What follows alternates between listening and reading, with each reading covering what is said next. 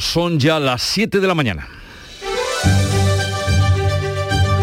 En Canal Sur Radio, La mañana de Andalucía con Jesús Vigorra. Buenos días, queridos oyentes. Es martes 15 de noviembre, Ecuador de este penúltimo mes del año. Y cita importante la de hoy en Egipto, en la cumbre del clima, en la que participa también el presidente de la Junta, Juanma Moreno, que va a mantener encuentros bilaterales con dirigentes de distintos países. Tratará asuntos como la descarbonización de la economía, la lucha contra los incendios forestales y la sequía. Precisamente aquí, los regantes alertan de que el campo está viviendo la peor sequía de los últimos 25 años. Y ya se teme lo peor, y es que el regadío se quede sin dotación de agua para el año que viene. Es el escenario que ya se plantea y que plantea la Comisión de Desembalses del Guadalquivir tras su reunión de ayer. Así lo alerta el comisario de Aguas de la Confederación Hidrográfica del Guadalquivir, Alejandro Rodríguez, que ha explicado las probabilidades de dotaciones de riego para la próxima campaña. Siendo la probabilidad de desembalsar 800 hectómetros cúbicos de un 100%, un 75% de tener un desembalse de 900 hectómetros cúbicos, un 50% de tener 1.800 hectómetros cúbicos y un 25% de tener 2.700 hectómetros cúbicos de desembalse. Atentos estaremos también hoy a la reunión del Consejo Andaluz de Universidades que tratará sobre su financiación para los próximos cinco años. En este curso las universidades están trabajando con los presupuestos prorrogados del año pasado. La Junta invertirá este año 1.700 millones de euros para las universidades, inversión que destaca el consejero de Universidad José Carlos Gómez Villamandos. Un modelo de financiación con el que buscamos no solamente determinar y garantizar la suficiencia financiera de todas las universidades, sino también aumentar su competitividad.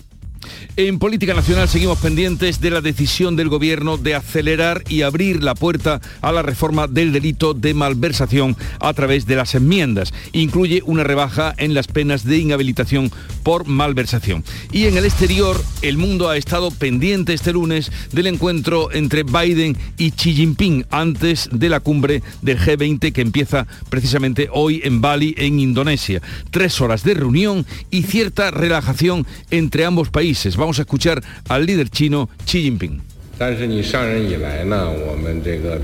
Actualmente debemos mejorar las relaciones entre China y Estados Unidos, no solo por el interés eh, de nuestros dos países y ciudadanos, sino porque es lo que espera la comunidad internacional. Como líderes de los dos mayores países necesitamos encauzar las relaciones entre China y Estados Unidos. Necesitamos encontrar la dirección correcta para estas relaciones bilaterales. Un clima de distensión. Precisamente hoy el presidente del gobierno Pedro Sánchez buscará inversiones asiáticas en ese mismo encuentro y va a mantener reuniones, entre otros, con el presidente Xi Jinping. En cuanto al tiempo para hoy, intervalos de cielos nubosos en la vertiente mediterránea sin descartar precipitaciones débiles al final del día. En el resto se esperan cielos nubosos o cubiertos con brumas matinales y con precipitaciones que se extenderán de oeste a este durante la tarde. Temperaturas mínimas en ascenso y máximas que irán bajando. Parece que se acaba o que remite el veroño. Qué palabra tan fea. Vamos a conocer ahora cómo amanece en cada una de las provincias de Andalucía. En Cádiz, salud Botaro. Pues tenemos el cielo nublado esta mañana, 19 grados y llegaremos a los 22. Campo de Gibraltar, Fermín Soto. Bueno, pues cielos cubiertos en nuestra comarca a esta hora de la mañana, posibilidad de chubascos, temperatura 17 grados, máxima prevista para hoy de 21. Por Jerez, ¿cómo viene el día, Pablo Cosano? Con cielos cubiertos también, 17 grados marca el termómetro a esta hora, 26 de máxima prevista. ¿Y en Huelva, Sonia Vela? Vamos a Córdoba, Ana López. 17 grados a esta hora, tenemos los cielos cubiertos, la lluvia, aunque débil, está entrando por el oeste, 21 grados de máxima se esperan. ¿Cómo amanece en Málaga, María Ibáñez? Pues con 15 grados de temperatura, algunas nubes se anuncian lluvias eh, débiles en el interior y al final del día también posiblemente en la costa. Vamos a alcanzar los 27 grados en la capital. Y en Sevilla, Pilar González. Con el cielo cubierto, una máxima que se espera de 23 grados y ahora tenemos 17 en la capital. Y por Jaén, Alfonso Vinanda, ¿qué se espera? Mm, Pues de momento esperaba hablar con Alfonso Miranda, pero no lo tengo. Vamos a Granada, Laura Nieto. Pues aquí tenemos nubes y claros, aunque se anuncian precipitaciones débiles por la tarde. 9 grados ahora mismo, máxima prevista 20. Precipitaciones por la tarde en Granada, ojalá y así sea. En Almería, María Jesús Recio. Nubes y claros en el cielo se mantendrán durante toda la jornada, 23 grados, ahora el termómetro marca 15.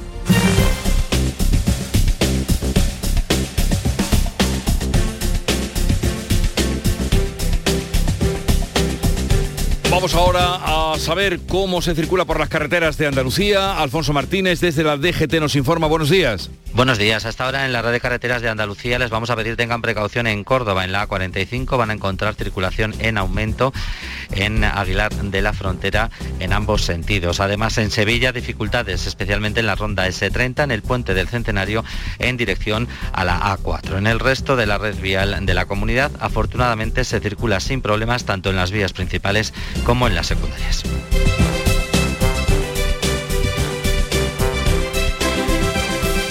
Siete, seis minutos de la mañana, sintonizan Canal Sur Radio. Hambre de librerías, de bibliotecas, de devorar novelas y cómics. Hambre de bailar y ver bailar. Alimentarnos de teatro, de ópera, de zarzuela, de conciertos, de museos y exposiciones. Hambre de aplaudir. Hambre de renacer, de revivir, de reencontrarnos. Cantar, leer, escuchar, mirar, vivir. Emocionar, ta boca llena. Hambre de cultura. Ministerio de Cultura y Deporte. Gobierno de España. Estás en casa y te llega el paquete que tanto estabas esperando.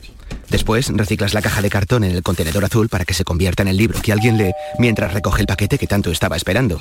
Y que en la economía circular, cuando reciclas, los envases de cartón se convierten en nuevos recursos.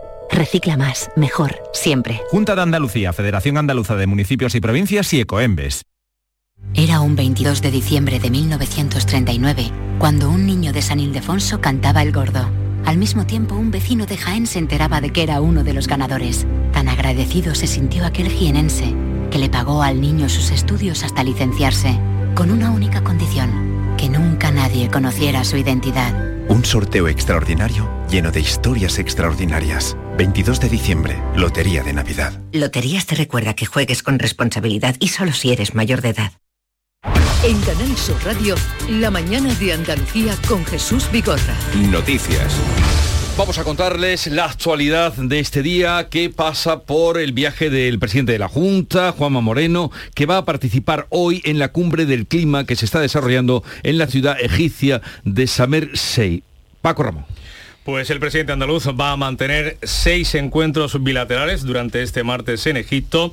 El primero esta mañana a las ocho y media, cuando se va a ver con la responsable de medio ambiente de la región mexicana de Guanajuato. Además, tiene previsto reunirse con dirigentes de Alemania, de Israel, California, también de la Unión Europea, para abordar, entre otros asuntos, la descarbonización de la economía, la lucha contra los incendios forestales y la sequía. Pues con motivo de este viaje del presidente andaluz a la cumbre del clima, la reunión del Consejo de Gobierno habitual de los martes se ha pasado a mañana miércoles. Juanma Moreno participará telemáticamente desde el Cairo. Ana Giralde. El Consejo aprobará, entre otros asuntos, el nuevo modelo de financiación de las universidades andaluzas para el periodo 2023-2027, una financiación que será tratada en el Consejo Andaluz de Universidades. El consejero de Universidad, José Carlos Gómez Villamandos, ha reseñado los casi 1.700 millones que recogen los presupuestos de la Junta para universidades andaluzas en los próximos cinco años, con un incremento del 8% respecto a las últimas cuentas autonómicas. Un modelo de financiación con el que buscamos no solamente determinar y garantizar la suficiencia financiera de todas las universidades, sino también aumentar su competitividad. Se mantiene la bonificación de las matrículas, se reduce el precio de la primera matrícula de los másteres habilitantes e incrementa un 5% el complemento autonómico de los Erasmus.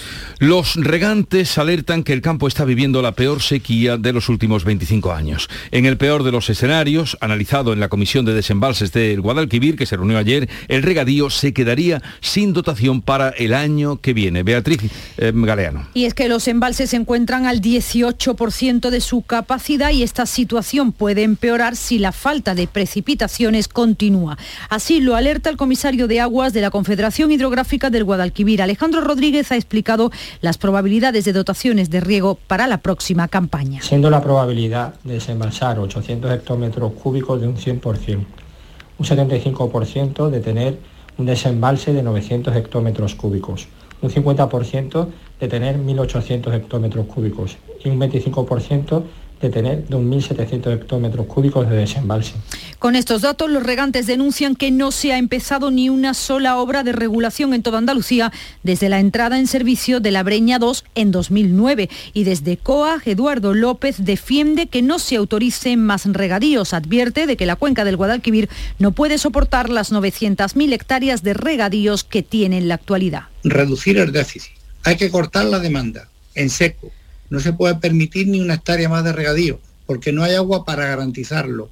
No a esas hectáreas nuevas, sino a hectáreas de regadío que tienen 40, 50 y 60 años de, antigüedad, de historia, y no se le garantiza el agua. Y esto no es transitorio, es que no cae una gota. Difícil situación. A ver qué pasa hoy que nos anunciaban algunas posibles lluvias. Bueno, el Ministerio de Agricultura y Pesca, que dirige Luis Planas, ha presentado este lunes el recurso contra la prohibición de pescar en 87 áreas del Atlántico nororiental ante el Tribunal de Justicia de la Unión Europea. El veto impuesto por Bruselas a la flota de fondo desde el pasado mes de octubre ha provocado ya una reducción del 30% en el volumen de capturas de gamba y cigala en el Golfo de Cádiz. Además, en las áreas autorizadas, los pescadores están encontrando menos productos producto y de menor tamaño, como explica el vicepresidente de la Federación Andaluza de Armadores de Pesca, Alonso Abreu. Un barco podía traer alrededor de 250, 300 kilos, ahora estamos alrededor de los 180, 170 kilos. Menos producto y mucho más caro Jesús para la próxima Navidad. Segunda jornada hoy del paro indefinido convocado por la plataforma para la defensa del sector de transporte que en el primer día, al menos en Andalucía, tuvo poca incidencia. Hasta el momento, de hecho, la protesta está transcurriendo con escasa participación y sin incidentes destacados. Todo lo contrario de lo que ocurrió con la huelga del pasado mes de marzo. El líder de la plataforma convocante del paro, Manuel Hernández, lanzaba este mensaje a la ministra de Transportes. Están tentando al diablo, señora ministra. Le doy un mensaje, no dé usted lugar que en los próximos días se despierte el león. El transporte es un león durmiendo lugar que se despierte porque luego nadie lo podrá parar, señora ministra. La consejera de Agricultura Carmen Crespo ha hecho un llamamiento a la negociación entre gobierno y los huelguistas para evitar que perjudique la campaña agrícola, especialmente en Almería, de donde salen cada día 1.500 camiones cargados con hortalizas. Y lo que queremos y pedimos que haya una negociación abierta que permita cerrarse lo antes posible por el bien de nuestro sector agroalimentario, que estamos a las puertas de Navidad y que estamos ya con la campaña en ciernes y no nos podemos permitir esos lujos en estos momentos, pues sobre todo de exportaciones masivas, que es el momento idóneo donde realmente nos afecta muchísimo. Vamos ahora con el tema de la sedición del que ustedes llevan ya días escuchándonos hablar y parece que el fin de tal como se contempla ahora, el gobierno acelera y abre la puerta a reformar el delito de malversación vía enmiendas después de que este lunes la mesa del Congreso haya calificado la proposición de ley que presentara eh, PSOE y Unidas Podemos para eliminar del Código Penal el delito de sedición. Así lo ha confirmado el ministro de la Presidencia, Félix Bolaños, que aseguraba que si algún grupo presenta una enmienda, es que es la republicana, lo hará, será estudiada y objeto de tramitación parlamentaria. Pues ahora empieza la tramitación parlamentaria y esa tramitación parlamentaria lo que tenemos que hacer es ver qué propuestas se hacen eh, sobre el papel y que, y que se presenten y a partir de ahí, pues por supuesto, si tienen una mayoría es la respuesta del Gobierno a las palabras de Oriol Junqueras, que el pasado fin de semana pedía un compromiso para reformar el delito de malversación por el que fue condenado. Una rebaja de las penas de inhabilitación permitirían a Junqueras volver a ser candidato electoral el año que viene. La Junta de Portavoces además se va a reunir el viernes cuando se va a abrir el plazo de presentación de enmiendas en una señal clara de las prisas con las que se quiere llevar a cabo esta reforma penal para que esté aprobada antes de final de año. Y frente a esta propuesta, iniciativa, el Partido Popular ha anunciado que presentará una propuesta para que se mantenga en el Código Penal el delito de sedición que el Gobierno quiere quitar y se considere el delito la convocatoria ilegal de un referéndum para separar una comunidad del resto de España. Los populares también han atacado la reforma del delito de malversación que el Ejecutivo está dispuesto a escuchar de sus socios parlamentarios. Para el líder del PP, Alberto Núñez Feijó, esta modificación legal sería ya el colmo. Que sean los sediciosos los que logren derogar su propio delito es una cacicada injustificable en una democracia consolidada. Como lo será también que adapten a sus intereses el delito de malversación, tal y como están amagando. Y eso, eso ya sería el colmo. El líder de Vox, Santiago Abascal, ha manifestado su indignación, pero no su sorpresa por las intenciones del gobierno y sus aliados parlamentarios. Toda la indignación y ninguna sorpresa.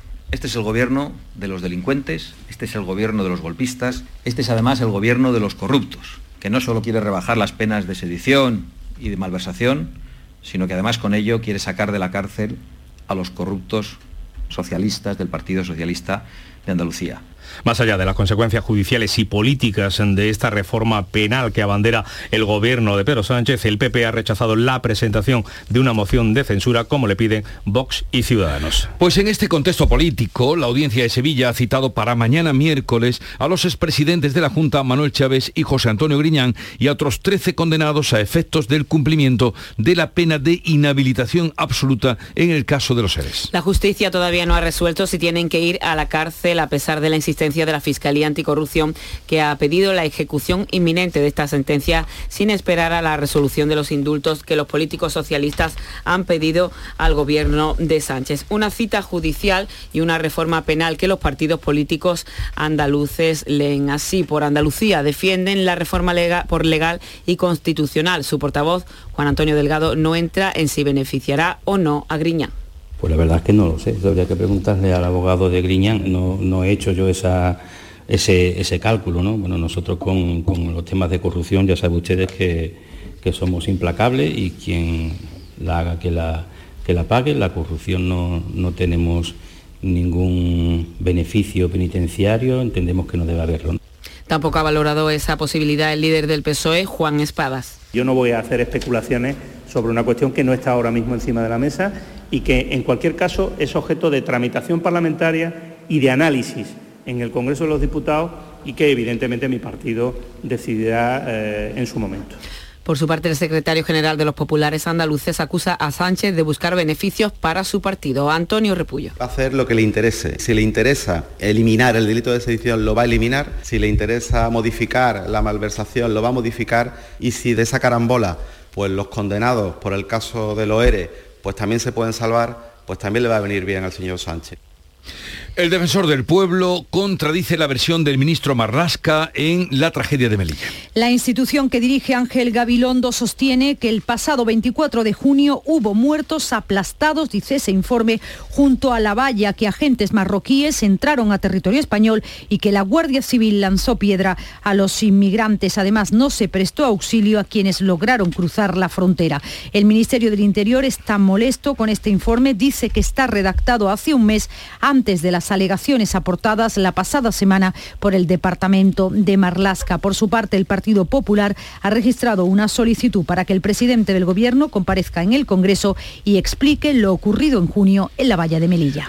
La Junta de Andalucía y en concreto la Consejería de Fomento ha pedido disculpas por el colapso de la página web para solicitar el abono del alquiler joven mientras trata de recuperar.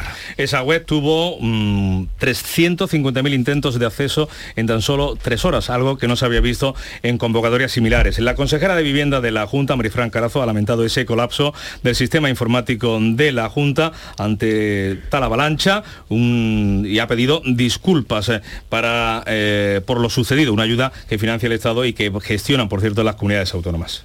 Lo lamento eh, porque entiendo que hay una gran expectación y que todos desde que se ha abierto el plazo pues estaban esperando esta convocatoria y han querido bueno, pues solicitarla desde el primer minuto.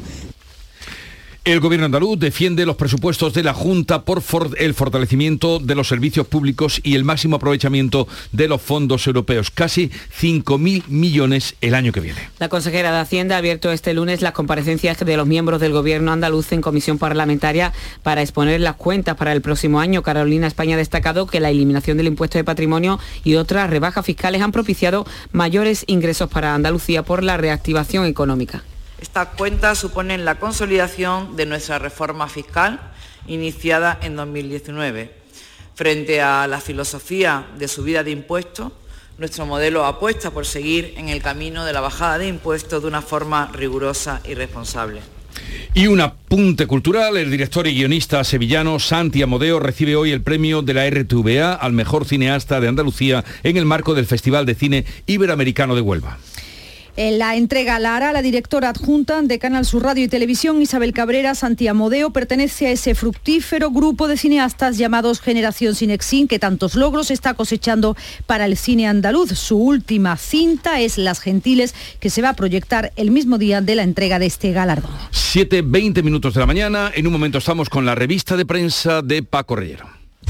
La mañana de Andalucía. Esta Black Week Hyundai te regala tiempo. Porque si te llevas un Hyundai Tucson número uno en ventas en España, con todo incluido y con las mejores condiciones a tu medida, te ahorrarás mucho tiempo de espera. Black Week de Hyundai. Lo quieres, lo tienes. Condiciones especiales para unidades en stock. Más información en hyundai.es. ¿Y tú? ¿Qué radio escuchas? El Club de los Primeros, Jesús Vigorra y todos los programas que tiene Canal Sur, los mejores. Yo estoy 24 horas con Canal Sur. Es la mejor cadena que se puede escuchar. Sobre todo los informativos me encantan porque me dicen cosas para estar alerta. Canal Sur Radio, la radio de Andalucía. Yo, escucho Canal Sur Radio.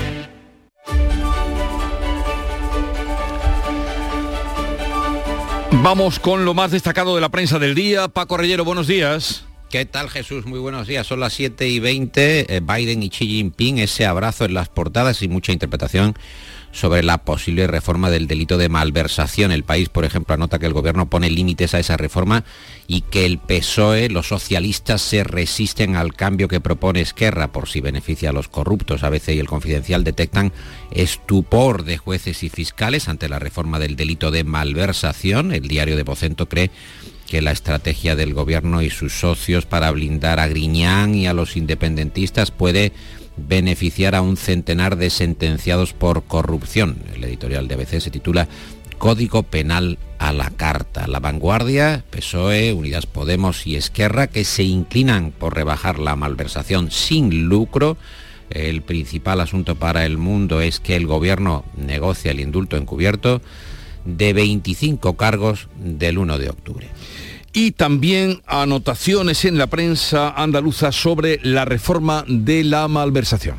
Lo vemos, por ejemplo, en el diario de Sevilla, en Huelva Información, el diario de Cádiz, la reforma de la malversación de Sánchez que eh, dan por hecho favorecerá a Griñán. La foto de portada de BC de Sevilla sale a la luz en la campiña sevillana un tesoro arqueológico de la época de Cristo, concretamente en la Puebla de Cazalla, diario de Almería, normalidad en el transporte en la primera jornada de paro. Hay una difusión general, un análisis y una interpretación sobre cómo han ido el paro en las eh, distintas cabeceras andaluzas sin problemas de abastecimiento, por ejemplo, foto de portada del diario de Cádiz, también mención en el Córdoba y para Ideal de Granada la huelga que comienza desinflada. La opinión de Málaga nos cuenta que la oferta turística malagueña prolonga la temporada con los hoteles de lujo abiertos en noviembre es que, claro, vamos por noviembre, no, no, lo parece, pero vamos por noviembre. Eso en cuanto a Andalucía. El mundo,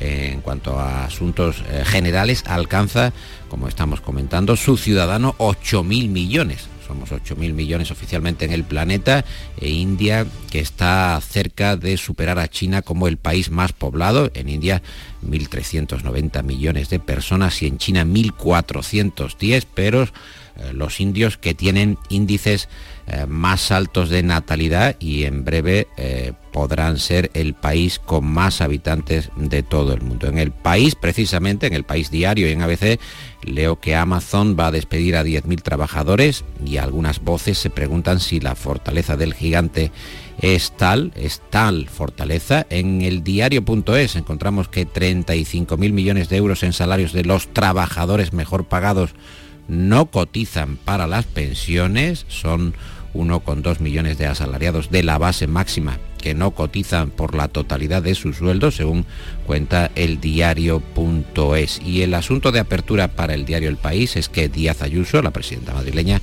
menosprecia la protesta por la sanidad, tacha la marcha de juego sucio, mientras el presidente Feijó, según el titular del país, guarda silencio. Veo en la foto de distintos periódicos internacionales el muy afectuoso saludo de Joe Biden a Xi Jinping en la cumbre del G20. ¿Qué interpretación le dan a esa, a esa foto y a las tres horas de reunión? Parecía, no, parece que el presidente estadounidense va a invitar al líder chino a, pasar el Día de Acción de Gracias en la Casa Blanca. Vamos, es, de, un, es de una ternura la eh, foto con la mirada de Biden a Xi Jinping que con las manos agarradas, esa mirada, una foto para representar, eso dice Biden, que nadie quiere una nueva guerra fría. El roto siempre tan cáustico dibuja en el país un personaje con un rifle humeante en las manos y una gorra que pone war, guerra en inglés, personaje que se asemeja ligeramente a Donald Trump y dice este personaje del roto,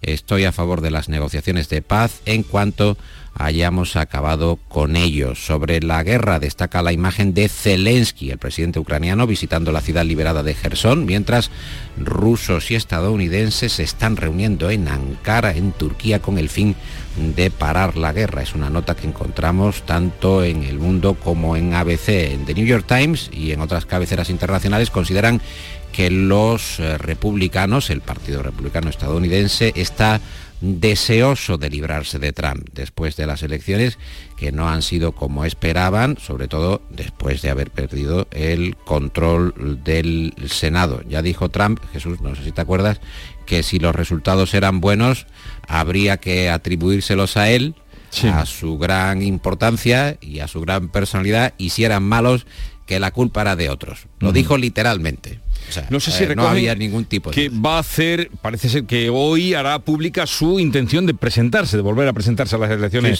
presidenciales. Claro, pero pero que el partido está, está hasta los pelos de Trump, ya, ya, no sabe lo que hacer con él. él se presentará donde quiera. Quien acaba de presentarse es Nuria Caciño, buenos días. Muy buenos días.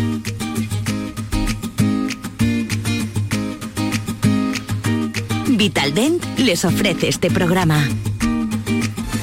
La selección española de fútbol viaja esta tarde a Jordania. Para disputar el próximo jueves un amistoso ante Jordania, un amistoso previo al arranque del Mundial de Qatar, que para España será el martes 23 de noviembre, estreno ante Costa Rica. Hoy por la mañana se llevará a cabo el segundo entrenamiento, donde se espera ya poder contar con Morata, Azpilicueta y Marcos Llorente, que por distintas molestias trabajaron ayer al margen. Y de la selección masculina a la femenina, que hoy juega en Sevilla. A las 8 se enfrenta a Japón una de sus rivales en la fase de grupos del Mundial. Segundo amistoso de preparación para este campeonato, de nuevo en el Estadio de la Cartuja, tal y como sucediera la pasada temporada cuando se cerró el año ante Escocia. De momento, la nueva selección que está tratando de construir Jorge Vilda está cumpliendo y rayando a buen nivel, sin ir más lejos, esa goleada del pasado viernes en Melilla ante Argentina por 7 a 0, además de la victoria ante Estados Unidos, la actual campeona del mundo, y el empate con Suecia. Y la selección de baloncesto consigue en nuestra tierra la clasificación para el Mundial. El partido que los chicos de Escariolo disputaron anoche en Huelva fue una auténtica fiesta ya que saltaron a la cancha sabiendo que ya habían logrado el pase para el Mundial gracias a la derrota de Georgia ante Italia. Es por ello que los más de 5.000 espectadores que se, dieron cita en el Palacio Carolina Marín de Huelva disfrutaron por partida doble con el pase y la victoria de España ante los Países Bajos por 84 a 72. El campeón europeo, Darío Brizuela, fue el máximo anotador español con 16 puntos. Pero no queda ahí la cosa, puesto que Andalucía acogerá el próximo verano un gran torneo internacional de selecciones como parte de la celebración durante el 2023 del centenario de la Federación Española de Baloncesto. Y atentos hoy a Rafa Nadal, no antes de las 2 de la tarde se juega a seguir vivo en las finales ATP que se celebran en Turín, tras caer con el estadounidense Frins en el primer partido. Tiene que ganar al canadiense Aliasim. Una derrota le dejaría prácticamente sin opciones de seguir en un torneo que nunca ha ganado. En Vitalden queremos saber qué hay detrás de tu sonrisa, porque si vienes a nuestras clínicas hay un 20% de descuento en implantología, pero para nuestros pacientes hay mucho más. La confianza. Vine con mi madre a Vitalden hace 30 años y ahora venimos toda la familia. Pide cita en el 900-101-001 y ven a Vitalden. A ver, Paco, ¿con qué noticia echamos hoy el pestillo al kiosco? Se habla mucho, se habla mucho, mucho del Mundial. Estoy escuchando muy atentamente a Nuria Gaciño y veo en el país un recuerdo de Gary Lineker, aquel internacional inglés delantero que vivió el gol de Maradona en el campo porque jugaba eh, como todos recordaremos, Argentina contra Inglaterra en el Mundial de México 86 y dice Lineker que estuvo a punto de ir a aplaudir el gol a Maradona. O sea, que le faltó abrazarse con los argentinos, que se quedó tan asombrado de lo que había hecho Maradona que estuvo a punto de felicitarlo personalmente, pero en el campo, o sea, no ni, siquiera esperara después del partido. Luego, a lo largo de la historia, ambos coincidieron en algún partido y recuerda que lo primero que hizo Maradona en el vestuario fue agarrar uno de los rollos donde vienen las medias y se puso a hacer jueguecitos con la zurda durante cinco minutos. Verdaderamente un portento. Qué crack Gary Lineker. Que tengáis un bonito día, tanto Nuria, Paco, adiós, hasta mañana. Que vaya muy bien. En Canal Sur Radio, La mañana de Andalucía con Jesús Vigorra. Acaban de dar las siete y media de la mañana y es el momento de repasar en titulares algunas de las noticias más destacadas que les estamos contando desde las seis, que es la hora que comenzamos, digo por si han llegado tarde. Lo hacemos con Ana Giraldez. El presidente de la Junta, Juan Moreno, participa hoy en la cumbre del clima que se está desarrollando en la ciudad egipcia de Samersey. El presidente andaluz va a mantener seis encuentros bilaterales durante este martes en Egipto con responsables de medio ambiente de México o, o dirigentes de Alemania, Israel, California y la Unión Europea para abordar asuntos como la descarbonización de la economía, la lucha contra incendios forestales y la sequía. Hoy se reúne el Consejo Andaluz de Universidades para tratar sobre su financiación en los próximos cinco años. Este 2022 las universidades han funcionado con los presupuestos prorrogados. La Junta tiene previsto destinar casi 1.700 millones de euros para las universidades públicas, un 8% más que los presupuestos andaluces del año pasado. Preocupación entre los regantes en la peor sequía de los últimos 25 años. La Comisión de Desembalse del Guadalquivir teme que con las condiciones actuales el regadío se quedará sin dotación de agua el año que viene. Los embalses se encuentran al 18% de su capacidad y la situación puede empeorar si la falta de precipitaciones continúa. El gobierno acelera y abre la puerta a reformar el delito de malversación vía enmiendas. Incluye una rebaja en las penas de inhabilitación por malversación. Además, este lunes la mesa del Congreso ha calificado la proposición de ley presentada por PSOE y Unidas Podemos para eliminar del Código Penal el delito de sedición. El defensor del pueblo contradice la versión del ministro Marlasca en los sucesos de Melilla. La institución que dirige Ángel Gabilondo sostiene que el pasado 24 de junio hubo muertos aplastados junto a la valla, que agentes marroquíes entraron a territorio español y que la Guardia Civil lanzó piedras a los inmigrantes. Pedro Sánchez buscará inversiones asiáticas en la cumbre del G20 que hoy comienza en Bali, en Indonesia. Mantendrá un encuentro con su homólogo chino Xi Jinping. Es la quinta cumbre del G20 a la que asiste el presidente del gobierno, que va a participar en las tres sesiones previstas. Una sobre seguridad alimentaria y energética, en la que intervendrán todos los líderes, y otras dos sobre salud global y transformación digital. Recordemos ahora, perdón, el pronóstico del tiempo para hoy. Pues esperan cielos nubosos en la vertiente mediterránea sin descartar lluvias final, uh, débiles al final del día. En el resto se esperan cielos nubosos o cubiertos, brumas matinales y lluvias que se van a extender de oeste a este durante la tarde. Las temperaturas mínimas en ascenso y las máximas en descenso. Los vientos del oeste o suroeste. 7.33 minutos de la mañana. Enseguida estamos con las claves económicas del día. Ahora más que nunca descubre las posibilidades que la tarjeta de crédito Cajamar tiene para ti. Puedes aplazar compras, máxima seguridad en compras online y además la llevas puesta en el móvil. Para más información visita nuestra web. Cajamar. Distintos desde siempre. Frutos secos Reyes, mucho más que pipas. Disfruta con nuestra deliciosa variedad de frutos secos, snacks y golosinas en los más de 35.000 puntos de venta que tenemos en Andalucía o en frutosecorreyes.es. Ah, y ahora con tu pedido a partir de 20 euros, te los llevamos a casa gratis. Frutos secos Reyes, tus frutos secos de siempre. Las claves económicas con Paco Bocero. Buenos días, Paco. Buenos días, don Jesús, ¿qué tal? Eh, bien, con un poquito de tos, pero nada. bueno, bueno.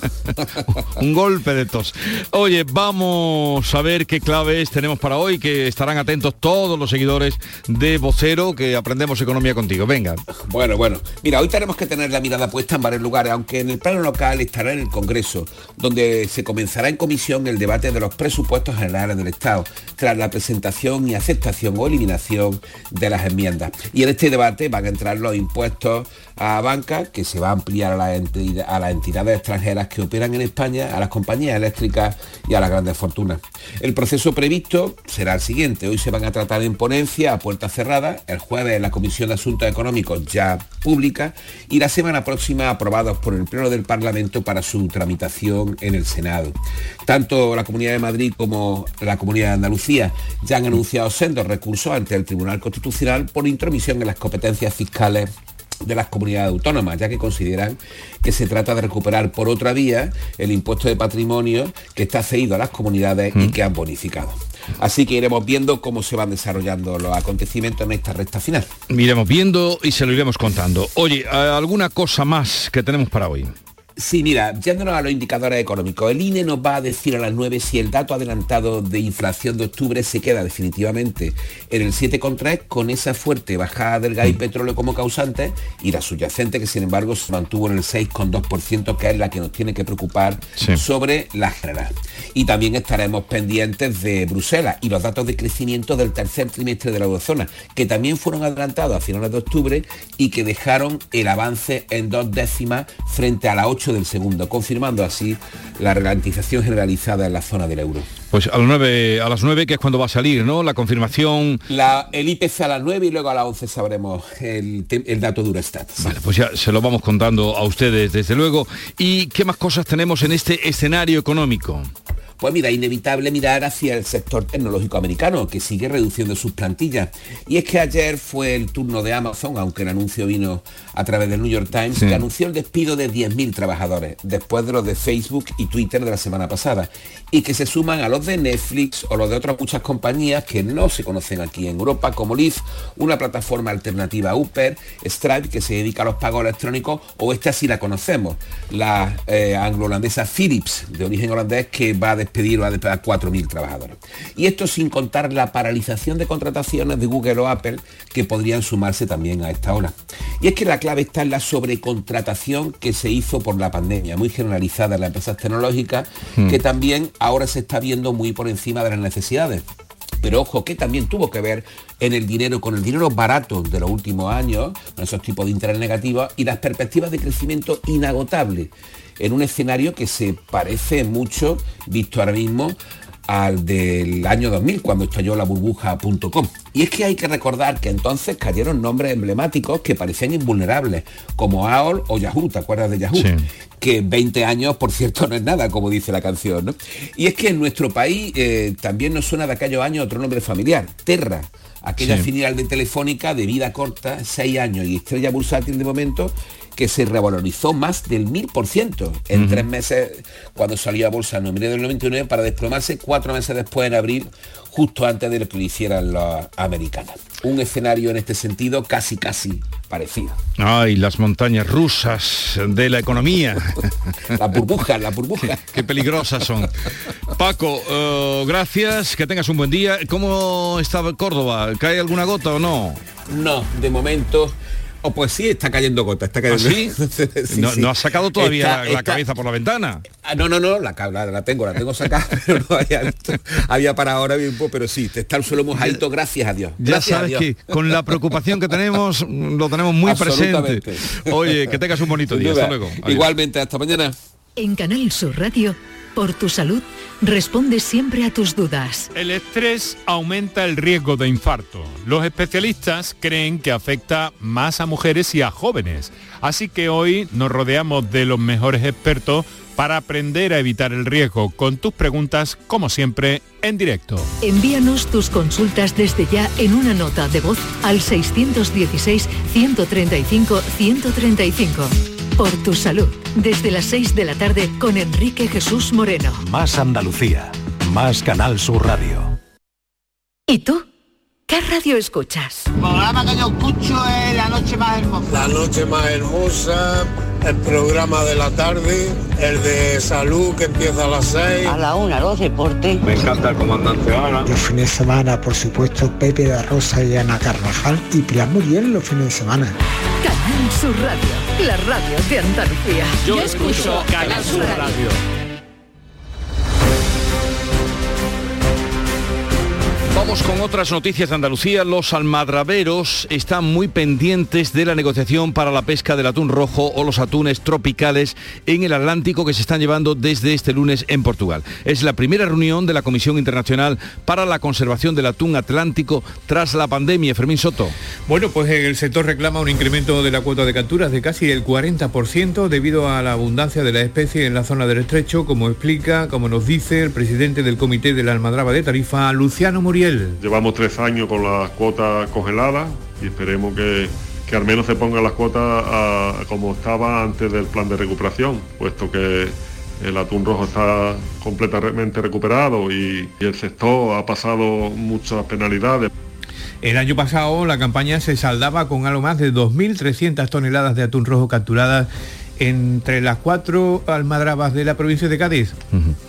Eh, fin al conflicto laboral en Zumos Palma tras un año de huelga y 11 meses de encierro qué paciencia, qué largo. La plantilla de la fábrica de Palma del Río y el propietario de la empresa, que es un fondo de inversión, han llegado a un acuerdo, ¿no, Ana López? Efectivamente, el acuerdo acaba con un larguísimo y duro conflicto para los 38 trabajadores de Zumos Palma. Esto supone el cobro de las indemnizaciones por despido improcedente. Son más de 1,3 millones de euros, además del compromiso de la nueva empresa de abonar los salarios pendientes de pago. Son 261.000 euros antes del 28 de febrero de 2023. Fernando Trujillo, portavoz de los trabajadores, respira así de tranquilo. Ha sido totalmente una, una pesadilla que obviamente sin esta lucha que hemos mantenido estos meses no, no hubiera sido posible. Nosotros estamos confiados en que todo ha sido posible gracias a la lucha que hemos tenido los 38 trabajadores y trabajadoras. Pues con este acuerdo la plantilla cierra la vía judicial también para que posibles inversores puedan retomar la actividad en la empresa y los trabajadores también puedan iniciar una nueva vida pues le deseamos suerte en esa nueva vida después de un año de huelga y 11 meses de encierro, que se dice pronto. El nuevo modelo de financiación para el periodo 23-27 supondrá un aumento presupuestario hasta los 97 millones de euros para la Universidad de Jaén. Se trata de una semana clave en este aspecto, ya que hoy se llevará al Consejo Andaluz de Universidades la financiación y el miércoles se trasladará al Consejo de Gobierno. Alfonso Miranda. Sí, dice el consejero Gómez Villamandós que la añadida de 66 millones de euros que se están destinando durante este año al conjunto de las universidades y de los que 21 ya fueron comunicados en septiembre pasado.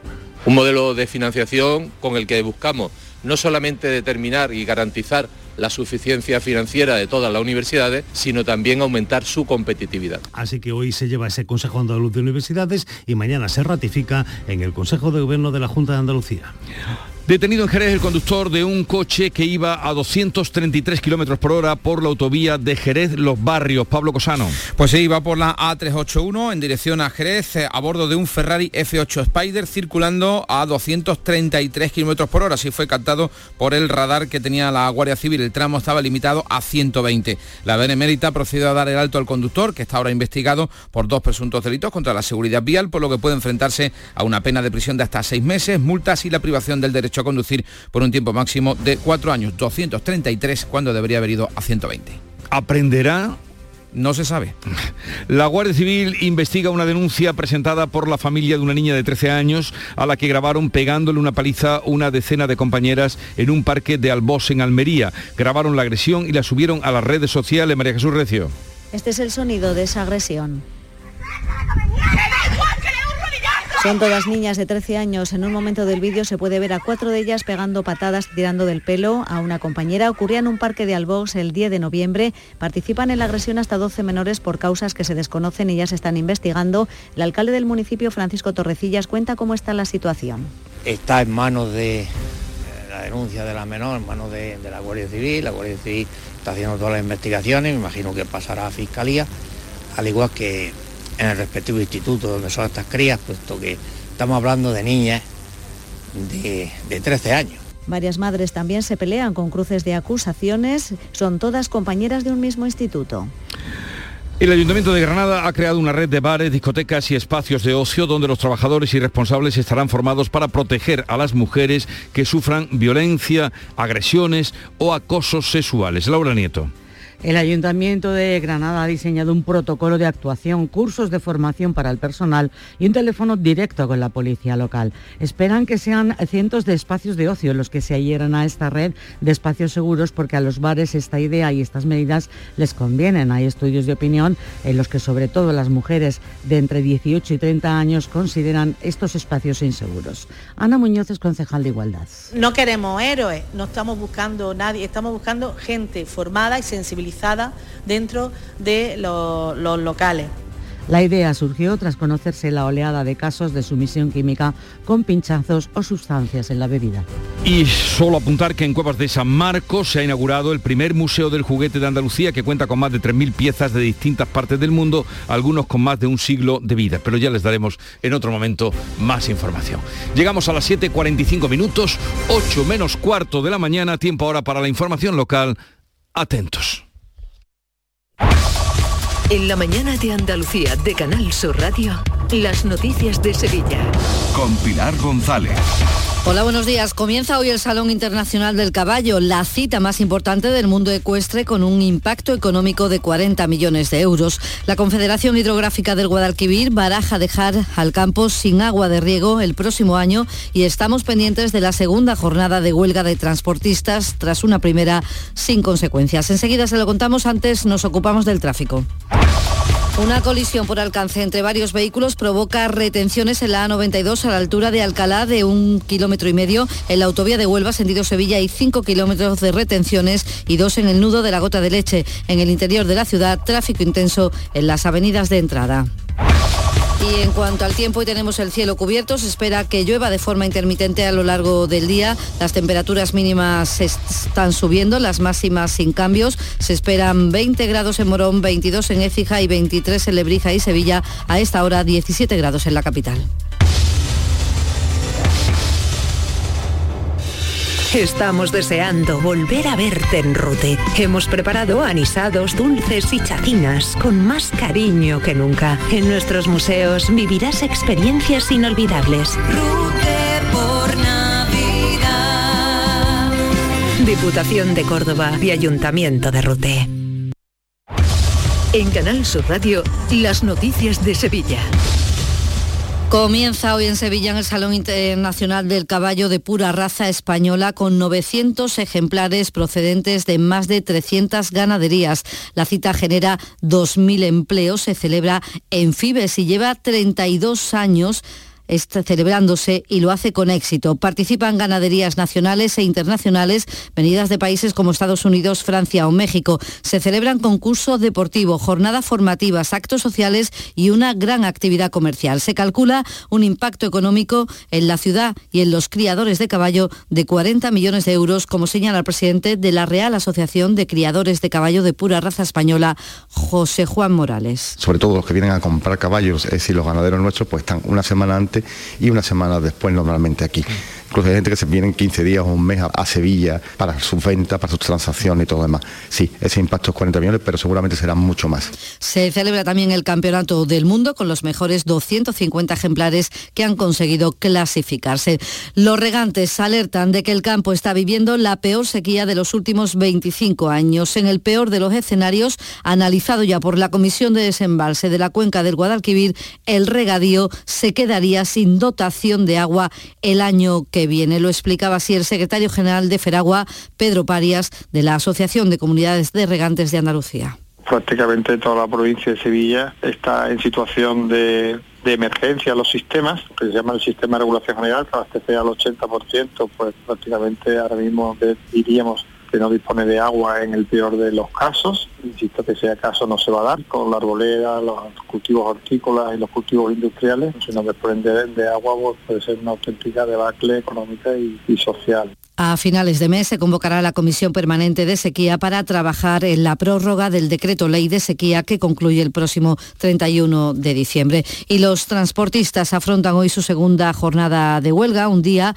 para el que anuncian movilizaciones en la provincia. En la AP4, en el cruce de Las Cabezas, camioneros oyentes del Club de los Primeros de Canal Sur Radio han advertido esta mañana de que se han producido algún que otro incidente. En el grupo de la empresa que a la altura de la AP4 a la altura de las cabezas, estaban lloviendo piedras. Entonces para los compañeros que pasen por allí, yo no sé si hoy seguirán, pero que vayan un poco al loro que, que la cosa no está para tener tonterías. Eso en el primer día de huelga, en el que los mercados sevillanos se han abastecido con normalidad. Lo reconocía en Canal Sur Radio el gerente de Mercado Sevilla, José Ramón Navarro. Sí, sí, ha habido tranquilidad. Eh, durante la, desde las 12 de la noche, que era cuando iniciaba la convocatoria del paro, hasta ahora, pues no hay nada que resaltar. Y más asuntos, Sevilla va a desarrollar un proyecto pionero en España para sacar a personas sin hogar de los centros de acogida y que puedan vivir en pisos. Se buscan viviendas para personas que llevan poco tiempo sin su casa y con la previsión de sacar a 50 personas del albergue de la Macarena. Lo ha explicado el delegado de Hábitat Urbano y Cohesión Social del Ayuntamiento, Juan Manuel Flores. Disminuirán las plazas del albergue. El proyecto implica que las plazas que vamos a ir introduciendo en vivienda conlleva una reducción de plazas del albergue y es una línea más en el compromiso de desconcentración y disminución de la atención a personas sin hogar en la zona de Macarena. Y esta tarde, también mañana en el Palacio de los Marqueses de la Algaba, octavo homenaje en apoyo a las víctimas del franquismo, centrado este año en la fosa común de Pico Reja, donde las excavaciones han arrojado hasta el momento la localización de más de 7.000 restos mortales. 7 de la mañana y 50 minutos. Reciclos llega a tu ciudad. La nueva aplicación con la que podrás ganar premios solo por reciclar. Participa reciclando latas y botellas de plástico de bebidas. Cuida tu entorno y gana premios. Descárgate la aplicación Reciclos y empieza a formar parte del reciclaje del futuro. Ecoembes. Si eres de los que dejas la bolsa de basura junto a los contenedores, de los que no recoge las cacas de tu perro ni diluye sus orines, o de los que hacen botellón sin importarte nada, es que no cuidas Sevilla. Si cuidas Sevilla, no eres parte del problema. Cumple tu parte. Lipasam. Juntos cuidamos Sevilla. Las noticias de Sevilla. Canal Sur Radio. El laboral, la dirección y la plantilla de SUEPS han cerrado un acuerdo para el expediente de regulación de empleo de la planta de Alcalá de Guadaira porque se traslada la producción a la fábrica de Toledo. Afecta a 38 trabajadores. Algunos van a ser trasladados y el resto se podrá acoger a indemnizaciones y prejubilaciones. Y universidades, centros de investigación y el Ayuntamiento de Sevilla han constituido la Mesa de la Ciencia, una alianza para promover, divulgar e impulsar la investigación y la ciencia en nuestra ciudad desde los centros educativos hasta las empresas. Entre otras cosas, recoge el poder compartir las distintas convocatorias y ayudas a las que puedan acogerse los equipos científicos. Lo explica el alcalde Antonio Muñoz. Podemos decir que estamos garantizando en cierta medida el futuro de la ciudad de Sevilla, de que Sevilla sea una ciudad atractiva para el talento, para generar iniciativas empresariales vinculadas a la economía del conocimiento y todas estas cuestiones donde las ciudades nos jugamos mucho. Y les contamos hoy que la actuación de la Policía Nacional evitó una batalla campal entre aficionados radicales del Betis y del Sevilla en las horas previas al derby el pasado día 6. Habían planificado un enfrentamiento cerca del Benito Villamarín e iban armados, pero abandonaron todo ese material que cuenta la portavoz policial Laura Font cuando se percataron de la presencia de los agentes. Los policías actuantes finalmente consiguieron intervenir más de 50 palos de grandes dimensiones, tres barras de hierro, tres palos de hockey, un casco, cuatro pasamontañas, una bengala, un martillo, un antirrobos y multitud de piedras de grandes dimensiones. Y en tribunales el juez ha ordenado prisión provisional comunicada y sin fianza para ocho de los 14 detenidos el pasado viernes en una operación contra el narcotráfico que se desarrolló en distintos puntos del país, entre ellos Tomares y Bollullos de la Mitación. Lo lleva un juzgado de Sevilla.